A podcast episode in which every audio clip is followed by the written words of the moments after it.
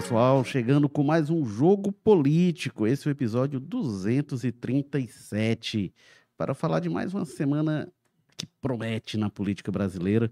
Muito rescaldo da última semana, mas anunciando temperatura elevada nesta semana que começa, é, em particular em duas frentes, né? na, na área ambiental do governo Lula, foi uma semana anterior repleta de turbulências, de questionamentos, uh, atritos com ministros. A gente vai discutir o que está acontecendo com o governo Lula na área ambiental, o que, que pode acontecer, é, e com essa agenda progressista no Congresso Nacional que parece estar submetida a Arthur Lira e ao Centrão. A gente vai analisar aqui o, as perspectivas em relação a isso e também outra pauta da semana, obviamente, o começo para valer é, da é, é CPMI dos atos golpistas de 8 de janeiro.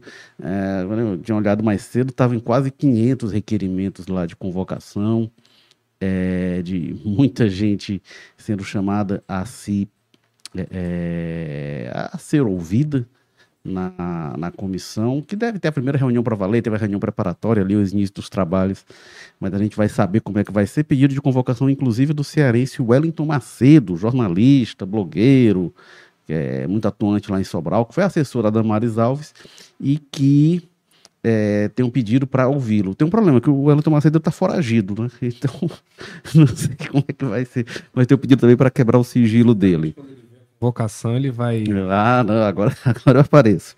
Mas vamos ver como é que vai ser isso. Então a gente vai falar em CPMI, falar é, dessa agenda ambiental, da pauta, como é que está esse momento. É, é, o governo Lula com dificuldades na articulação política, a gente falou bastante, parecia que tinha melhorado, mas aí quando chega nessa pauta a gente vê essa complicação. É, e, bom, vamos falar também, aí, vindo aqui para o plano local, a gente tem uma semana importante no judiciário, expectativa de decisão sobre a suspensão da taxa do lixo, se vai seguir ou não, e também no Tribunal Superior Eleitoral, pode ter definição sobre as cassações de mandatos é, da, da, da, chapa do PL na Assembleia Legislativa do Ceará, e aí Carmelo Neto, doutora Silvana, o Alcides Fernandes, o pai do André Fernandes, é, a esposa do Acilon, como é o nome dela? Marta Gonçalves. Marta Gonçalves, é, a, que é casada com o prefeito Eusébio, Acilon Gonçalves. É engraçado, são quatro personagens muito marcantes da política cearense, cada um por uma razão diferente, né? pois é. E também é, é, a cassação do Márcio Martins, vereador, líder da, da, oposição ao Sarto. São muitos assuntos. E para falar sobre isso, você já viu aí a participação de Carlos Maza, colunista de política do povo. Bem-vindo, Maza. Valeu, Érico, Walter. Vamos que vamos, que é muito assunto aqui, não dá nem para perder muito tempo com piadinha. E vamos também com Walter George, diretor de opinião é, colunista de política e que não está de férias. Bem-vindo, Walter. Mas está perto, viu? De você poder anunciar finalmente que eu estou de férias. Nós estamos alguns poucos programas, eu devo lhe avisar. Pai, mas hoje a apresentação, a formalidade faz cucuias, né? O Maza já entrou atropelando aí, já é, adiantou meu aqui... nome, já fez tudo. Então hoje. É porque às vezes o, a gente já tá pensando aqui no formato moderno, né? Que é ao vivo, o pessoal vendo, aí às vezes fica esquisito ficar em silêncio, né? Mas... É verdade. Bom, Ô, Walter Jorge, o que, é que você achou de é, é, é, toda essa turbulência na, na pauta ambiental do governo Lula? O governo, primeiro, até as bancadas comemoraram a aprovação, depois viram que estava pegando mal porque tinha algumas coisas difíceis de entender e o governo vai tentar até o último momento, mas parece que o pessoal não está acreditando muito em mudança, não. E eu vinha para cá ouvindo na CBN a Vera Magalhães, ela disse que o sentimento do Congresso é o seguinte: melhor para o governo do que está esse projeto do, do, da MP, não vai ficar. O melhor que o governo vai ter é isso. Mas pode piorar. Pode piorar, inclusive, não aprovando a MP até a quinta-feira, né? E, que é o primeiro de, de junho, quando a MP caduca, e aí retorna-se ao status quo do governo Bolsonaro. Mas é, volta, aí, Jorge. É, é, essa eu acho que é uma distorção da nossa democracia que há de ser, há de ser de alguma forma, ajustada. Né? Evidentemente, o governo que, que ganhou, o executivo que estabeleceu, ele forma o governo a partir da sua, da sua ideia de distribuição. Então, o Congresso, o parlamento, no caso, os parlamentares, interferirem do jeito que tem acontecido, até nesse sentido, não, não pode ser os ministérios que você que você está sugerindo, vai ser outro. Eu acho que esse é um tipo de coisa que deveria ser melhor delimitado. Aí vem aquela discussão das, das invasões de poderes, essas coisas todas. Não caracteriza invasão de poder, evidentemente, mas é uma distorção. Eu entendo que esse tipo de situação tem que haver uma regulação que a quem compete formar o governo e aí distribuir os órgãos conforme também as suas prioridades, é evidentemente é o executivo, que depois seja cobrado por isso, mas não do jeito. Agora, também ao mesmo tempo, Érico e, e Mazi quem estão, ao mesmo tempo eu acho isso muito barulho por nada, sabe? Porque assim, parece que se você tirar um órgão do ministério e encaminhar para o outro, parece que vai para outro governo, vai para o mesmo governo. Então, possivelmente o órgão onde tiver vai estar sob orientação central de um mesmo governo.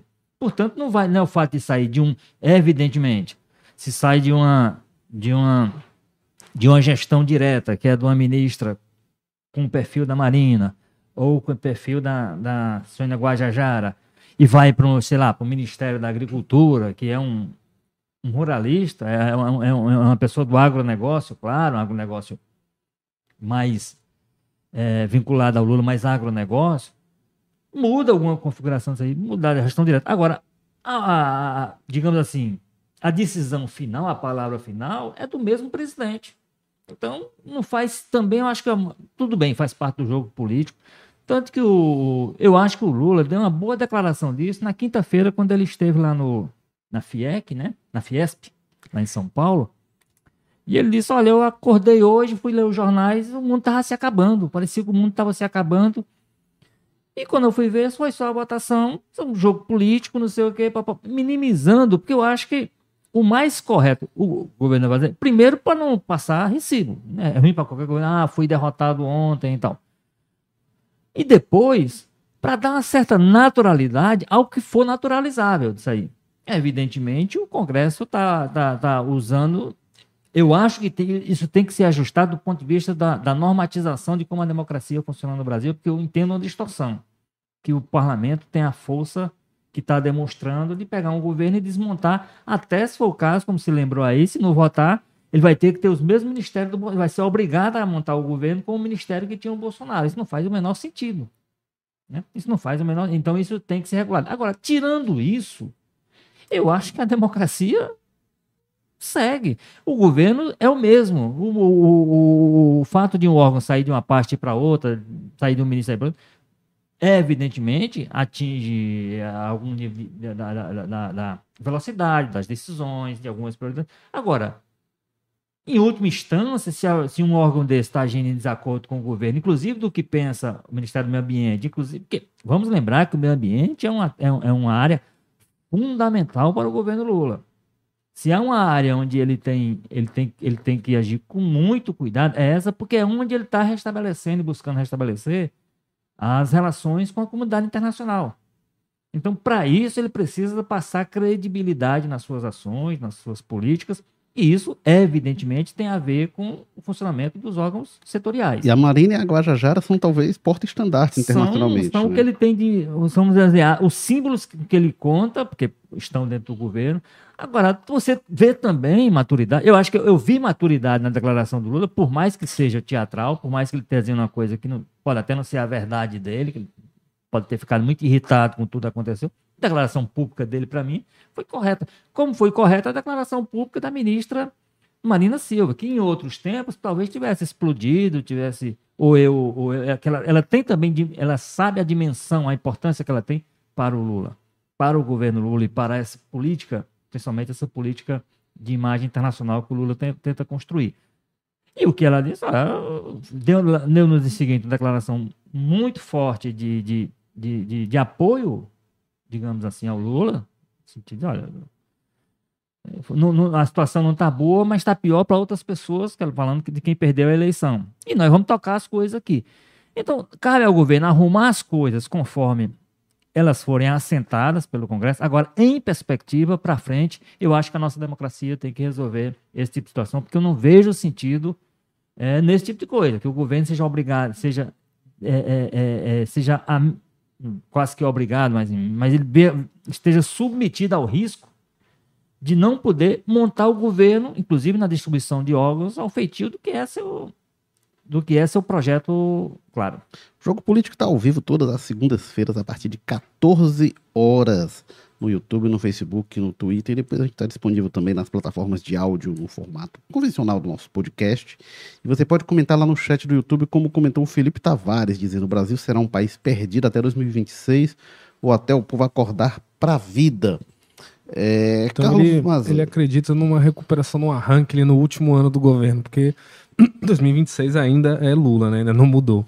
É, mas sobre essa questão aí, Érico, eu, eu, concordo um pouco com o Walter nessa questão de que acaba se dando uma super dimensão para a coisa, porque acaba sendo dentro do mesmo governo, né? As atribuições não é um arranque tão né, radical com relação ao que se propunha antes, é, apesar de que se essa coisa tem um peso simbólico, ela teve justamente porque o próprio governo Lula deu muito destaque a isso, enfim, pelos nomes, pelo peso dos nomes que se indicou, tirar esse, é, é, esses nomes da, da, gestão desses temas claramente vai dar também um impacto simbólico muito negativo. Agora, eu acho que o que é mais grave nisso aí é o, o saldo que fica e, o, e a imagem que se fica com relação a isso, justamente nesse ponto da articulação do governo e do papel que o Arthur Lira está mantendo, né? Já estava tendo aí na época do Bolsonaro, talvez ainda com mais espaço, mas que está conseguindo manter aí, mesmo com restrições a ferramentas que ele tinha no, na época do Bolsonaro, próprios limites que foram colocados com relação ao orçamento secreto pela justiça, é, mas que ele continua mantendo esse papel de tocar a pauta ali né, da forma como ele bem quer e impondo ali essas questões todas para o governo, né? Porque é essa história, o, ah, né, essa negociação, o, o, o Lula só pode piorar, né? Não, é, tem, que, tem que aceitar que a realidade do Congresso é essa, o Lira tem a maioria ali, vai ficar do jeito que ele quer, então vai aceitar como derrota isso, aliás, como vitória isso, o menos pior do que poderia ser, né? E aí, essa história que o Walter fala, a gente está falando de uma coisa que é estritamente, muito claramente, competência do governo, né, do executivo, e que tem ali restrições para passar pelo legislativo quando gera despesas. Então, a questão do Congresso, até pela Constituição, seria muito mais uma preocupação orçamentária. E não foi o que aconteceu. A gente viu uma imposição quase né, totalmente ideológica ali por parte do, do pessoal que apoia o Lira e de vontade de esvaziar mesmo os temas ambientais é, e com relação a povos indígenas. Então é muito grave, né? É, é ferindo a competência pela luz do dia, a troco de quê, né? A troco de quê? O que, que o Arthur Lira quer quando ele promove esse tipo de ação? Ele tem uma postura, uma visão de país que ele acha que é muito importante que a questão do meio ambiente não esteja né, na pasta com a Marina Silva. Não, não é, né? Vamos, vamos combinar. Eu vejo o bolsonarista comemorando isso como uma vitória. Isso, né, é só porque vê o governo do Lula tendo um revés. Porque na prática a gente sabe muito bem o que é isso, né? Eu me somo muito à opinião do, do senador Cid Gomes nesse aspecto. O Arthur Lira é um cara que está ali pela questão né, do, do, da política tradicional. Ele está fazendo isso aí naquela velha intenção de é, criar dificuldade para depois vender as soluções, né? Quer mostrar força para ter um controle maior sobre o orçamento, sobre né, a questão de verbas, de, de emendas, de cargos e tudo mais, talvez exercer uma pressão para conseguir um ministério, alguma coisa assim, que são coisas do jogo, da política, mas que é muito complicado quando avançam até sobre isso, né? Até sobre a estruturação do governo. Então, o que, que a gente vai ver nos próximos anos? Eu acho que é isso que é o mais grave que fica, né? Esse peso grande aí que o Arthur Lira sai até em coisas banais, digamos assim, da política. Porque ninguém esperava, né, que até na formação do governo, o governo fosse passar por derrotas, ora mais, né? É muito. Qual, qual é o futuro que tem o Lula aí até o final do, do, da gestão dele com um centrão tão empoderado assim? É, agora, só eu, eu, concordo muito com o Walter, essa questão da manifestação do Lula, porque eu acho que ele, principalmente, ele dribla o que tá. O sinal, o recado que o Congresso tenta dar a ele, que a Câmara tenta dar um recado político dizendo, ó, vê lá como é que você vai e tal. E o Lula diz, não, esse era o jogo, ele não sinaliza que sentiu o baque. Agora, tem isso, tem um Congresso. A gente falou muito, né, que o Congresso, aquilo, aquilo que o governo podia fazer sem passar pelo Congresso, ele fez, e agora que está precisando ir para o Congresso, o Lira mostra a força para ir contra ou para ir a favor, conforme a, a ocasião. Né? E aí no arcabouço fiscal mostra de um jeito, e aí nessa pauta é, mostra de outro, e isso vai é, mostrando um, um super poder do Lira hoje. Que eu acho que é.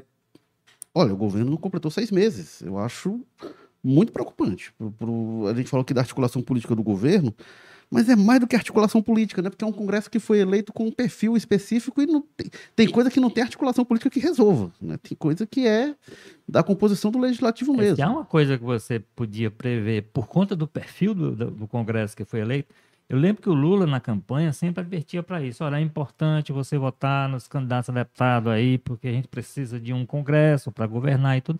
E esse apelo dele não foi absolutamente ouvido, né? A bancada foi inexpressiva. É, você juntar a bancada aliar com o que o Lula conta de fato, hum, você chega a 130 votos com algum esforço. É, do ponto de vista né? legislativo, o Bolsonaro venceu a eleição. Pois é. Do ponto de vista então, legislativo. Então, assim, havia, um, havia uma situação precificada, eu entendo aí. Agora, na realidade, na realidade, ela é difícil.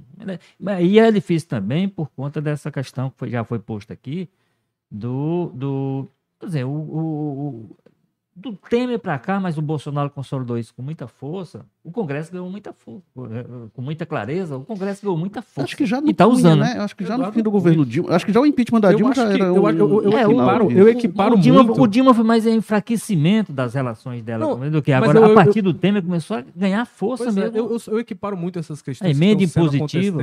É o próprio Eduardo Cunha, quando aprova a pauta bomba lá atrás, aquilo ali era, um, era uma coisa totalmente abjeta, feita para quebrar o país, não tinha nenhuma defesa, e na contramão de tudo que o pessoal da oposição defendia, mas causava prejuízo ao governo, então o pessoal tava batendo palma, inconsequente de o que, que isso ia gerar depois. E se dane, se lasque, a Dilma tá tomando derrota e é isso que importa.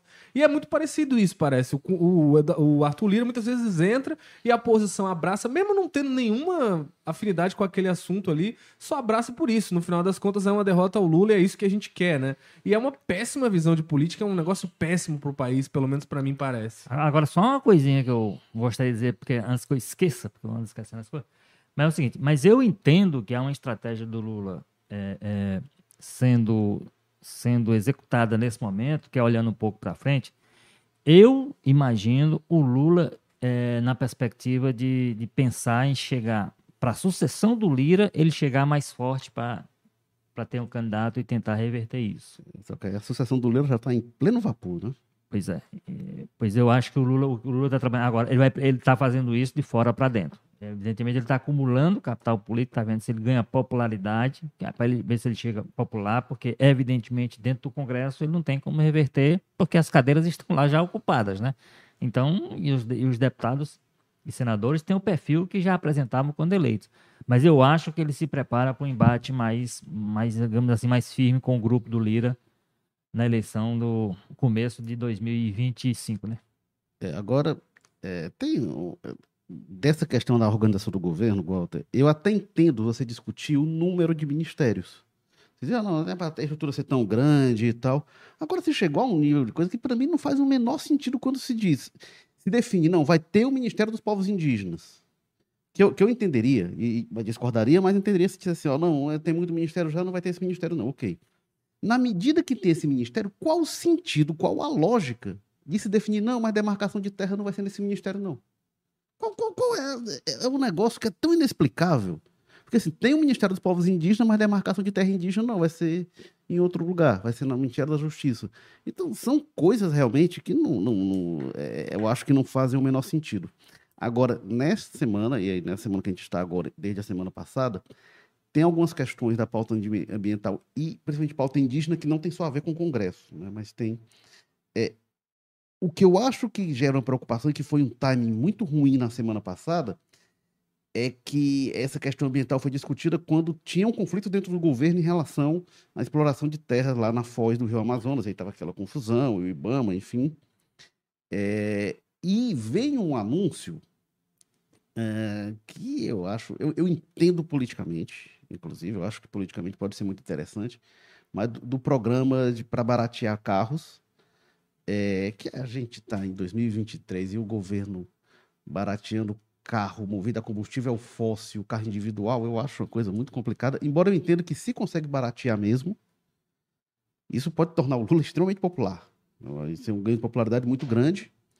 Embora, por outro lado, é, a Dilma tentou algo parecido com a redução do IPI. Né? É, o meu carro atual eu comprei naquela época, inclusive. Né? Eu, eu, eu comprei três carros na minha vida. Um foi um Celtinha, que meus pais ajudaram. É, o outro eu comprei o Costa da minha mãe.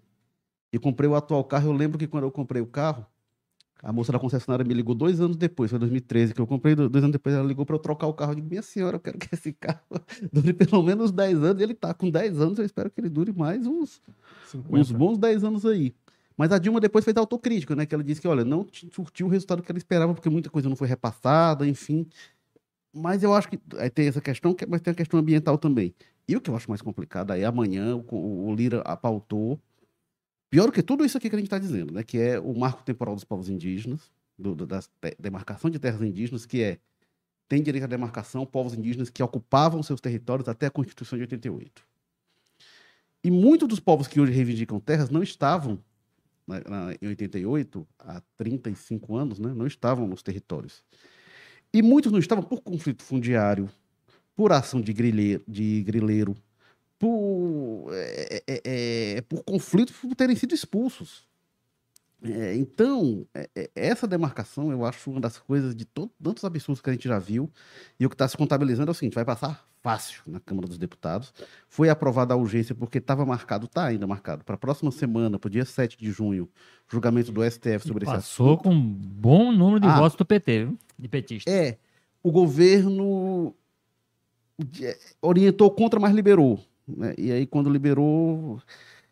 Esse projeto, assim, eu acho uma violência enorme, né? E foi uma coisa que não se conseguiu, e teve, vai ter protesto amanhã de novo, mas teve um protesto muito grande dos indígenas no governo Bolsonaro, e não se conseguiu aprovar, aprovar isso no governo Bolsonaro, sob oposição enorme do PT. Só que o PT agora está administrando isso, e o PT não pode ir para a oposição da mesma forma, à medida, né? Então, é... mas enfim, Walter, queria que você, para a gente arrematar esse assunto. É, o, é mais ou menos como, como, como você já, já apontou aí, o, o, o Érico. É, o, governo vai ter. Nós vamos ter um governo de muita dificuldade nessa relação com, com o Congresso até o final. Muito embora eu imagine, como eu estava dizendo, essa, essa estratégia sendo, sendo desenvolvida, não sei se ela vai levar os resultados que o, que o governo espera. Que é o governo vai ver o que é que é possível ele conter da, nessa, nesse momento aqui. Eu não, eu não, sei nem se é de hostilidade, porque vamos lembrar que a estratégia inicial do governo foi apoiar, inclusive, a reeleição do Lira, exatamente para não ter, para não criar nenhuma, nenhuma zona de atrito desnecessária com ele. Como o grande problema da Dilma, que a gente já lembrou aqui, é porque ela decidiu não aceitar a candidatura que já nascia vitoriosa do Eduardo, é, Eduardo Cunha, Cunha. e e botou uma candidatura para disputar com ele, que foi na época do Arlindo Quinalha. E, evidentemente, foi fragorosamente derrotada. porque Então, o, quando o Lula chegou, ele viu essa situação configurada, ó, não tem como, como enfrentá-lo. Então, porque o, o, Lira fez campanha do Bolsonaro em Alagoas. Não é que ele era neutro, ele fez campanha do Bolsonaro. Ele, o candidato dele foi o Bolsonaro em 22. Né? Então, em tese, não seria o presidente dos sonhos. Em tese, não. No concreto, não. Certamente não era o presidente dos sonhos do Lula para a Câmara, tanto quanto o Rodrigo Pacheco, por exemplo, é. O Rodrigo Pacheco, o governo apoiou a reeleição dele por convicção, porque ele, ele tinha um perfil que o governo entendia que ajeitar. Que, o Lira, a gente sabe que não.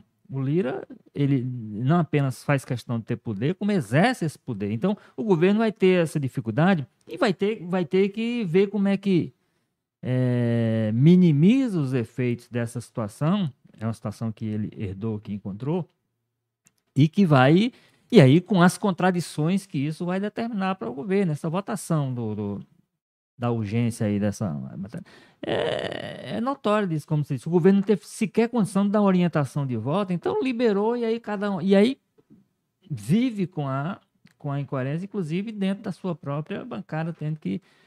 que, que a, então é um, é um cenário muito difícil. Agora, o que é que se conta para superar esse cenário?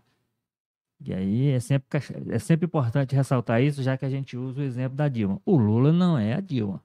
O Lula tem muito mais inteligência e estômago político, e até mais estômago do que inteligência na comparação, é, do que a Dilma. Então, ele sabe que ele tem dificuldades de curto prazo, de médio prazo, para lidar com essa realidade, com, um, com um presidente empoderado como é o Lira, né? e uma Câmara empoderada como é a atual, e ele sabe que vai ter que. Agora, para finalizar, eu só acho isso. Eu acho que a estratégia dele tem sido vai ser de acumular popularidade, de vir de fora para dentro mais forte e ter como ter outro nível de interferência na próxima na próxima eleição dentro da Câmara. A gente recebe aqui, tem um comentário do Ricardo Nelson dizendo: somos todos Lira. O, o Carlos Mas, a proposta do Lira, você falou com o Cid Gomes, né, na entrevista que ele concedeu na sexta lá na Assembleia, e ele falava que o Lira vai querer o ministério, né? Que o PP Exatamente. progressista não está no ministério. Ele disse que, na visão do Cid, né, e ele diz assim: escreva o que eu estou dizendo. E é curioso, né, que é, ele já tinha conversado com a gente uns anos atrás, acho que foi em 2019, e ele usou a mesma expressão. Escreva o que eu estou dizendo. É um projeto de Eduardo Cunha, esse Arthur Lira.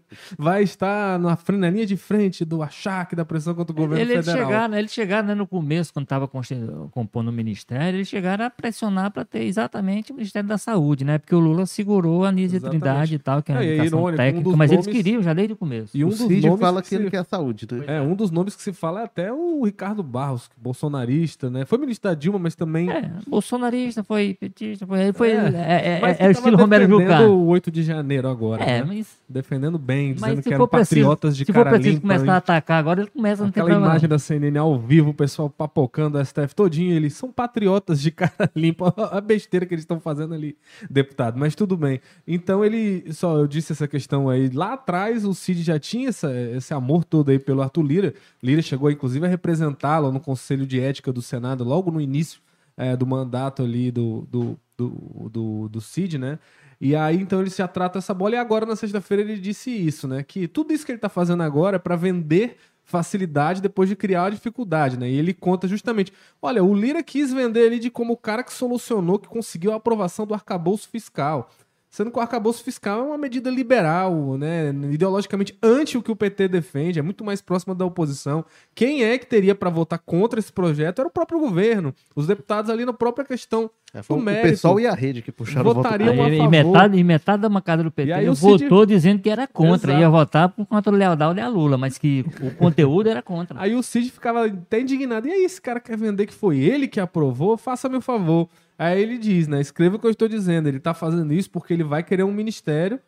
Aí ele lembra, né? O, o, PSD tem três, União Brasil tem três, o MDB tem três, PDT tem um, vai lá e tal, mas o PP ainda não tem. E aí ele diz: não é qualquer ministério, é o Ministério da Saúde. Escreva o que eu estou dizendo, vamos ver. É, mas tem uma coisa, que o, o, o Lira até fala assim: não, o Congresso mudou, hoje tem um perfil liberal. Liberal, coisa nenhuma, o pessoal adora verba, adora cargo, então eles vão liberar o caderno na garganta, então eles vão, mas se tiver contrariando o governo mandar um arcabouço fiscal, eles vão votar contra um arcabouço sim. É, o pessoal que votou a favor da pauta bomba que eu citei era todo liberal também, e é, comentando é, despesa do governo. Cargo. E, e, esse negócio de política é um, é um troço tão difícil, então, que há, um, há, uma coisa que é muito contraditória nessa. Por exemplo, a, o Lira, quando houve, começou a haver um movimento dentro do bloco dele, de racha e tudo, que ele fez uma articulação e formou o bloco dele, o líder do bloco dele é um deputado do PSB, do Partido Socialista Brasileiro, que é um partido, até onde vocês sabem, aliado de primeira hora do Lula, né? Então, assim, essas contradições. A, a, política ela é contraditória em si, mas tem algumas coisas que, como eu disse, você tem que ter um pouco de inteligência e muito estômago para lidar com essas é, situações. O, o PDT está em blocos com o Lira em várias composições, até para CPI, né? Enfim tem uma. O Lira é muito maior do que uma postura ou outra ideológica, né? É uma questão ali do Congresso, é uma realidade que só entende quem sabe o que é o Congresso Nacional Brasileiro. Ô, Walter, agora, quando o Lula toma posse, é, é, quando ele é eleito, aliás, tem a questão da frente ampla. Quando ele toma posse, muita gente comenta assim: ah, o Lula está fazendo um governo mais à esquerda do que se esperava, não, não sinalizando tanto para o centro, enfim. Queria saber se você concorda com isso e se agora o, o Centrão está puxando o governo Lula para o centro, para uma posição mais conservadora do que o governo tinha iniciado. É, o que está acontecendo é esse, esse último dele. Ele sinalizou para uma, uma, uma formação de um governo, inclusive, com relação aos próprios governos dele diferentes, que foi, era um governo aí, essa questão da, da, da política indígena mais ousada, com, com o ministério, com todas essas coisas, presença fortíssima de mulheres. Tudo isso indicava um perfil de um governo que o Congresso está tentando frear, que o governo está tentando conter. E aí começa até pela configuração do, do próprio governo, né? Começando a, a bagunçar por aí. Mas eu acho que ele vai ter. Repito, eu entendo que essa, mesmo quando montou o governo com esse perfil, ele sabia que teria uma dificuldade para lidar com essa situação a partir do Congresso. Havia uma coisa que não é possível, eu me recuso a imaginar que isso não tenha sido precificado nas conversas da articulação política do governo. Né?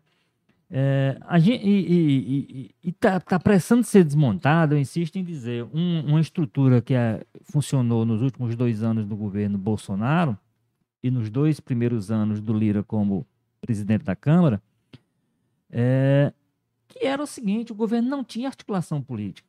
A articulação política era feita pelo presidente da Câmara em conversa com, o, com a Casa Civil do, do presidente, que era o caso do Ciro Nogueira, e o Arthur Lira.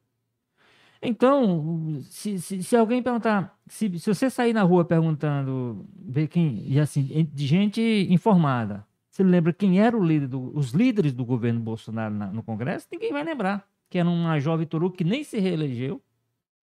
Eduardo, me lembro agora, não me esqueço agora do senador lá do Amazonas, que também era, era, era, essas pessoas aqui é eram. Eduardo Braga? Não, Eduardo eu, Braga era, era oposição. É, é, é, é, o Eduardo de alguma coisa que é lá de, do Amazonas. Que era o líder no Congresso. Essas pessoas simplesmente. Como você vê, eu não lembro. É, essas pessoas. Eduardo simples... Gomes. Eduardo Gomes. Googlei, eu googlei. Eduardo Gomes. Então, assim, esses é, as, é, que não existia liderança, porque não precisava existir liderança. Você acertava lá o Ciro, o que o Ciro Nogueira acertava com o com Arthur, Arthur Lira é o que acontecia. Então, para aquele articulação política, o governo está tentando montar uma articulação política que funcione tanto que o, a articulação política do governo nesse momento, ela claramente parece desorientada. Então, não consegue dar uma orientação de voto com a segurança de que o, o Guimarães estava lá na mesa ao lado do, do, do Lira na votação do arcabouço fiscal para, evidentemente, sair na foto dos vitoriosos no dia seguinte, na, na, que a votação foi extraordinária, 372 votos, você não consegue toda hora, nem todo dia, nem toda votação. E ele estava lá para fazer a foto. Mas, claramente, eu acho que correto quem diz, olha, o, o Lira, o, essa avaliação do, do CID, de que o Lira foi dizer, ah, não, não era um projeto, o arcabouço fiscal era um projeto neoliberal que passaria, então o Lira puxou para ele. Mas o Lira foi importante na articulação, sim. É, ele não foi, ele pode não ter sido é, fundamental para a vitória, mas para a votação, por 372 votos, sem a, a, votação dele, não se chegaria àquela votação. É, o Lira quer mostrar como é que é, com Lira e sem Lira, né? Exatamente. Ele, ele, a presença dele é mais pela quantidade de votos do que pela aprovação. Mas eu acho que é, é, nesse momento, nesse momento, a gente está com o cenário confuso mesmo. Está com o cenário confuso que o governo tenta ter uma articulação política. O Guimarães, né? o Guimarães, por exemplo, dentro da Câmara, o deputado José Guimarães, ele sempre foi reconhecido nos outros governos do PT é, principalmente na oposição mesmo, ele tinha por ser uma pessoa que você e, isso é que faz dele o líder que o governo desejava, o perfil que desejava, é que é uma pessoa que cumpria bem os compromissos que assumia lá dentro, tanto com, com o governo como com oposição. Isso é que dá credibilidade a ele. Ele não está conseguindo fazer muita coisa. Porque realmente o cenário é confuso, realmente o cenário exige uma remontagem que o governo sabe disso pelas pessoas experientes inteligentes que tem. Que aí hoje você tem um grupo de liderança que é um grupo experiente. O Jacques Wagner, que é o líder no Senado, é um senador, é um político experiente. O Guimarães é um deputado experiente. E o Randolph, muito embora jovem, também já é uma pessoa com um tempo no Congresso que tem uma experiência suficiente para entender o que é que tem que fazer com o ritmo que a situação exige. E o ritmo que a situação exige hoje é o seguinte: não tem como passar trator, não tem como atropelar, tem que conversar muito e tem que. E aí tem que. O governo não queria a CPI do, do, do, dos atos antidemocráticos, a oposição empurrou a porta e aí o governo mudou sua estratégia. Não queria a CPI do MST, vai ter que engolir a CPI do MST. Então, tudo isso é parte de um momento que eu entendo que o governo vai tentar desmontar para a próximo período. Mas nesse agora vai ser, vai ser essa realidade. Por falar nisso, Carlos Mas, esse começo da CPMI, o Cid Gomes lá vice-presidente, André Fernandes, papel duplo ali de investigado, e aí é, é, inquérito da Polícia Civil, Polícia Federal, considerando que ele cometeu crime lá sobre o 8 de janeiro. É. O senador Girão também, Augusto Brito de suplente. O que, que você projeta aí na CPI, na CPMI, que agora deve começar para valer? Bagunça, né, Érico? Muita bagunça. É, é, o que a gente viu nesse cartão de visita, nessa primeira sessão aí, já mostrou muito isso, né? Você fala da questão da PF apontando ali um possível crime do André Fernandes de incitação lá aos atos golpistas do Rio de Janeiro, que saíram justamente no dia em que teve essa primeira sessão. E o que a gente viu até agora, né, nesse primeiro dia, um dia extremamente animado, digamos assim, lembrando que não foi depoimento, não foi convocação, não foi aprovação de nada, foi uma questão ali só para protocolar, eleger a presidência, tudo que já estava acordado, e mesmo assim a gente viu aquela ruma de baderna né, acontecendo, principalmente na figura ali de dois né, bolsonaristas, o Abílio Brunini, deputado que, se não me engano, nem da comissão é, foi lá. É, é, com, com, sem paletó, né? Com camisa, daquelas camisas meio foló até ali, de, de algodão, e ficou gritando e falando enquanto o pessoal tava falando. Teve deputado que teve que recomeçar cinco, seis vezes a fala porque não conseguia falar, porque ele tava gritando atrás, provocando. Cid Gomes disse, Cid que, disse que ia atacar uma retroescavadeira nele Cid, depois. Depois que o Cid falou, né? Cid, é, ele falou, agora diz que você passou o trator em cima dos policiais. O Cid disse lá fora dos microfones, mas é, nosso correspondente lá, o João Paulo Biagi, registrou que ele disse: Vou passar trator por cima de você. Não, e um outro que estava tumultuando adoraram. que eu achei né, muito sintomático né, do interesse desse pessoal em fazer baderna e da incapacidade de debater, de mostrar qualquer coisa, foi que o Marcos Duval, né, o da SWAT lá, que muda de testemunho com relação ao Bolsonaro, disse que, enfim, coisa do golpe, depois voltou atrás. É um senador meio inusitado, assim, anda com um brochezinho da SWAT, que é uma polícia né, de Estado americana, que não é nem uma política nacional, uma política local ali de polícia, então é meio confuso as coisas que esse cidadão fala lá. O Márcio Duval tumultuando, né, o tempo inteiro gritando, levou uma enquadrada do Otto Alencar, né, o senador da Bahia que estava é, presidindo a sessão naquele momento. E aí o que me deixa, o que eu acho muito sintomático, Eric, que mostra muito o que, que aqui vem esse pessoal, é que ele fez isso enquanto estava o Eduardo Girão falando. O Eduardo Girão que não oferece absolutamente nada de, de, de, de negativo para esse pessoal bolsonarista. Girão está num bloco com o PL. Exato. E, é tá, tá, lá por uma vaga seguida pelo PL. O discurso provavelmente é um dos senadores ali mais simpáticos ao bolsonarismo ali falando, né? Apesar dele se declarar independente, na fala ali na prática ele é extremamente positivo ao Bolsonaro tudo que ele fala. E o Girão falando e o Duval gritando e fazendo baderna, meu amigo, parece que faltou até alguém para não, cara, esse é dos nossos. Espera um, um adversário falar. Então você vê que para mim, Érico, parece um pouco que esse pessoal da oposição tá vendo que não, talvez não tenha sido uma boa ideia uh, instalar essa CPI. Se fez ali no Oba-Oba, o Eduardo, o Eduardo Fernandes, ó, o André Fernandes ali, meio que naquela coisa, até para dizer que não era a favor, né, meio ali naquele, naquele momento que ele estava tentando fugir das acusações de ter incentivado, pede a CPI. Enfim, se fez ali naquele Oba-Oba e agora estão se vendo que a, a, a narrativa que a oposição quer impor, né, tentar impor que é de que o governo que foi omisso é, e que o governo teria até infiltrados, foi o que o Eduardo Bolsonaro falou. Há relatos de que teriam mendigos, pipoqueiros e alguns infiltrados até preso aí. Ver a destruição que foi feita lá em Brasília, dizer que foi mendigo, pipoqueiro infiltrado, pelo amor de Deus, né? Mas, enfim, essa narrativa de que tinham infiltrados ou de que houve omissão, ela é muito difícil de se, né, se materializar na prática ou de, de convencer alguém. O que a gente vê é muito pelo contrário. Tudo que vai aparecendo até agora em relação dos investigações de financiamento, de articulação mesmo, daquelas dezenas de ônibus, de um pessoal que tinha que alimentar, acampamento, meses ali na frente dos quartéis, um monte de omissões de militares do exército com relação a uma óbvia ameaça golpista, todas essas questões aí, fica muito claro que a oposição não vai conseguir contrapor para muito além daquela bolinha deles esse, esse discurso. Então parece que a solução que se conseguiu para isso foi vamos tumultuar, vamos bater boca e gritar. Ora, imagine se tá desse momento assim, imagine quando Anderson Torres for lá depois, Nossa, cara, a bagunça tem, que vai ser. muito pedido de convocação. Pois eu é. não aguento mais falar sobre isso daqui. É, isso aqui, você que é da área do direito, Carlos, mas você pode dizer melhor do que eu, mas até onde eu sei, não existe crime só com omissão. Então, se houve omissão, tem que investigar e tal, tem que punir, mas só a omissão não faz um crime. Tem alguém que se omitiu e tem que alguém que agiu. Crime. Só a omissão. Não, esse crime só teve quem se omitiu, não teve quem foi lá fazer. Ah, for, alguém que não devia ter deixado, deixou quebrar, beleza, mas teve que ter alguém para quebrar, né? O Walter Jorge, agora me chamou a atenção é, o quanto a, a, assim, teve um acordo, né, mas a, a base governista tem maioria na comissão, e mais uma vez a força do Arthur Lira para colocar o Arthur Maia como presidente da comissão. a base do Bolsonaro elogiou demais. Será que é para a base governista ficar de orelha em pé?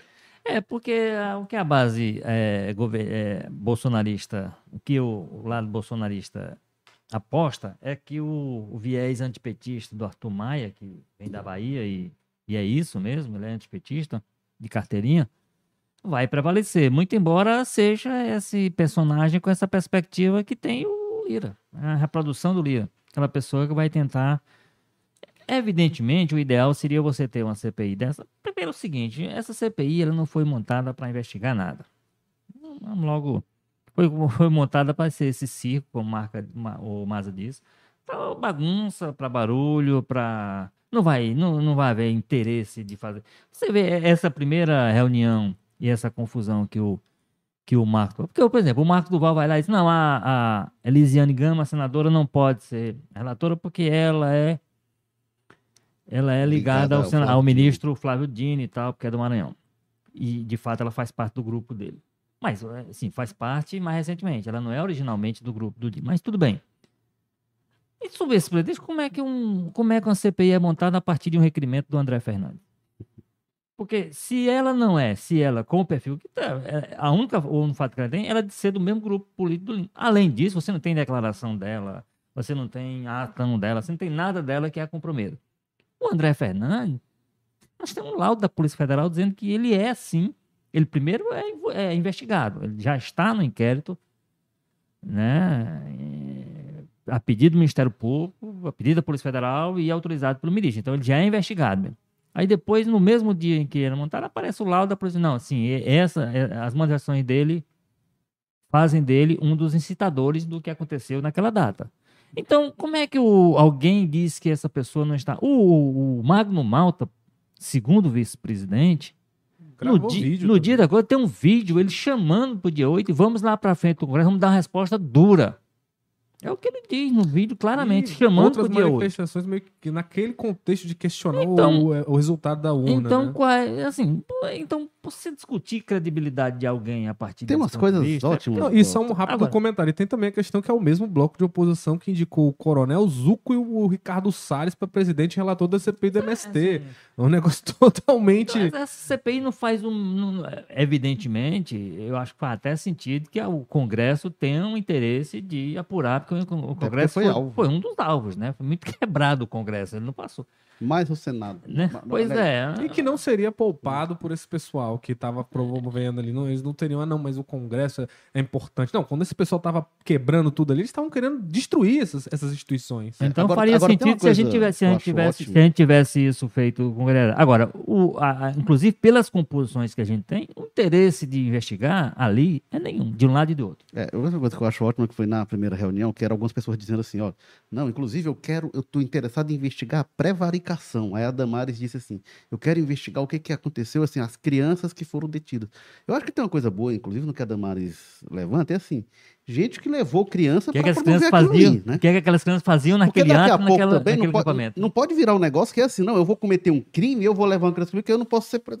é. Fazer o que com as crianças? Deixar as crianças sozinhas é. seus pais, não ia, mas não ia aprender que cometeu o crime. É, é, mas eu achei bom é a pessoa dizer, não, a gente vai ter investigação aqui, mas eu quero investigar esse crime aqui. Não, mas tem essa denúncia aqui, essa aqui. Não, essa eu não quero, não, eu quero essa aqui. É, Ora, a, velha mas... história, é a velha história da CPI da Covid, né? Que é o, o discurso básico lá da, da situação na época, né? Do governo Bolsonaro era tem que investigar todos, do quem doer. Mas aí queria virar o olho para um outro lado que não envolvesse. É. O Eduardo Girão, inclusive, usou muito desse expediente, né? Era, era, o tempo inteiro, não, mas e esse aqui? Não, não, mas peraí, os caras fraudaram a compra de vacina, supostamente, que prejudicou e causou milhares, centenas de milhares de mortes. Não, não, mas você sabia que o governador comprou um, um respirador e não, não, veio? Então, sabe, é uma coisa comprou totalmente fora de, de propósito.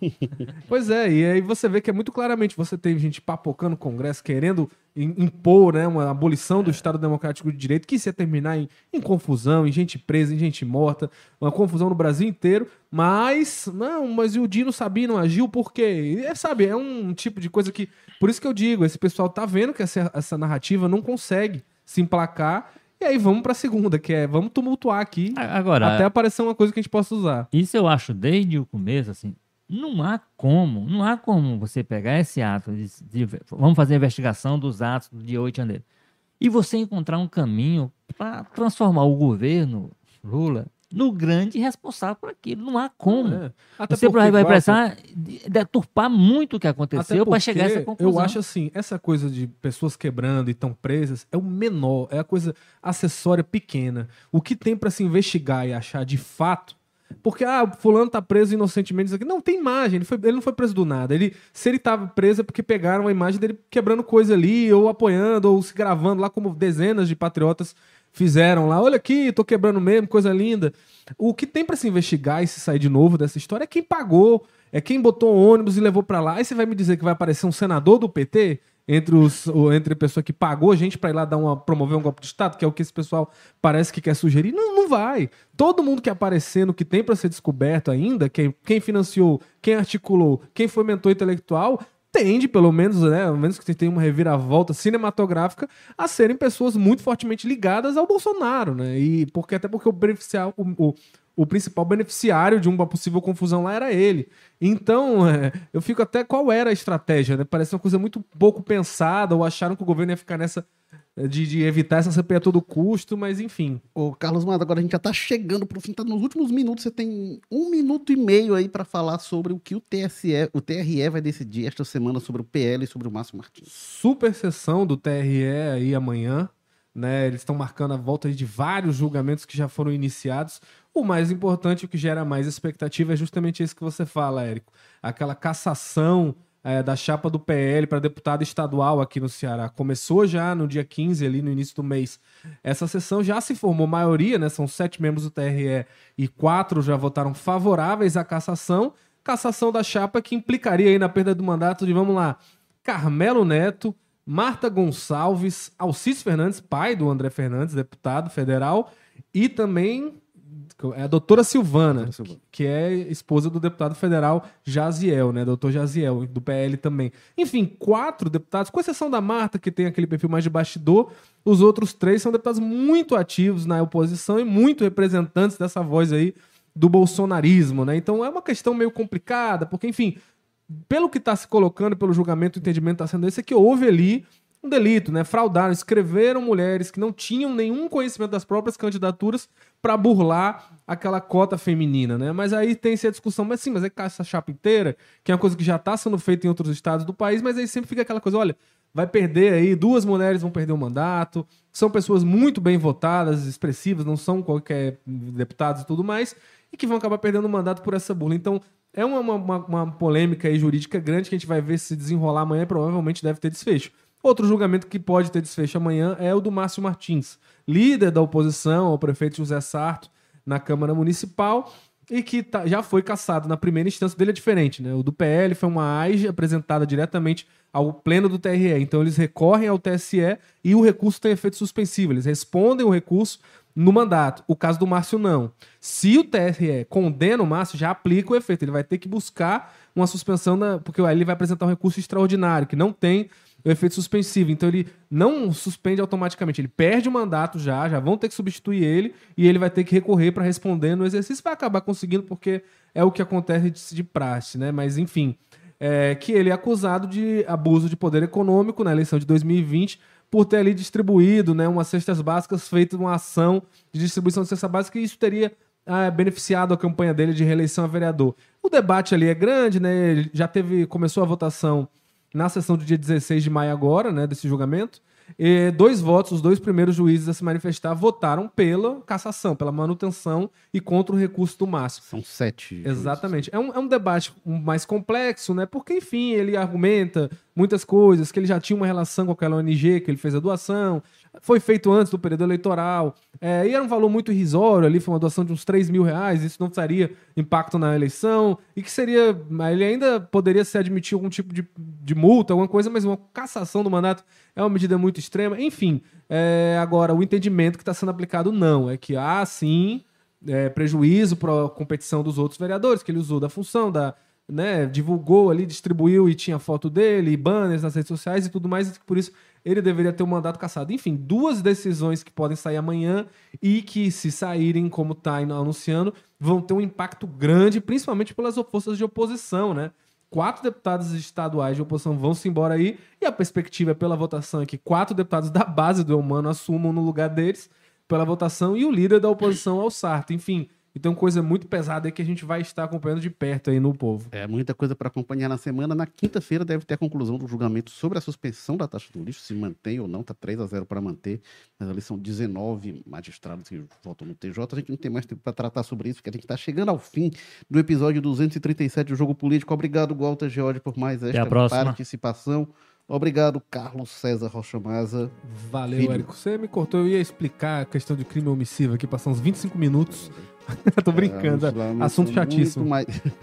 a gente é, agradece ao Bruno Silva, que está aqui nas operações, na técnica para botar aqui o programa no ar. Semana que vem, segunda-feira, a gente está de volta. Valeu, tchau.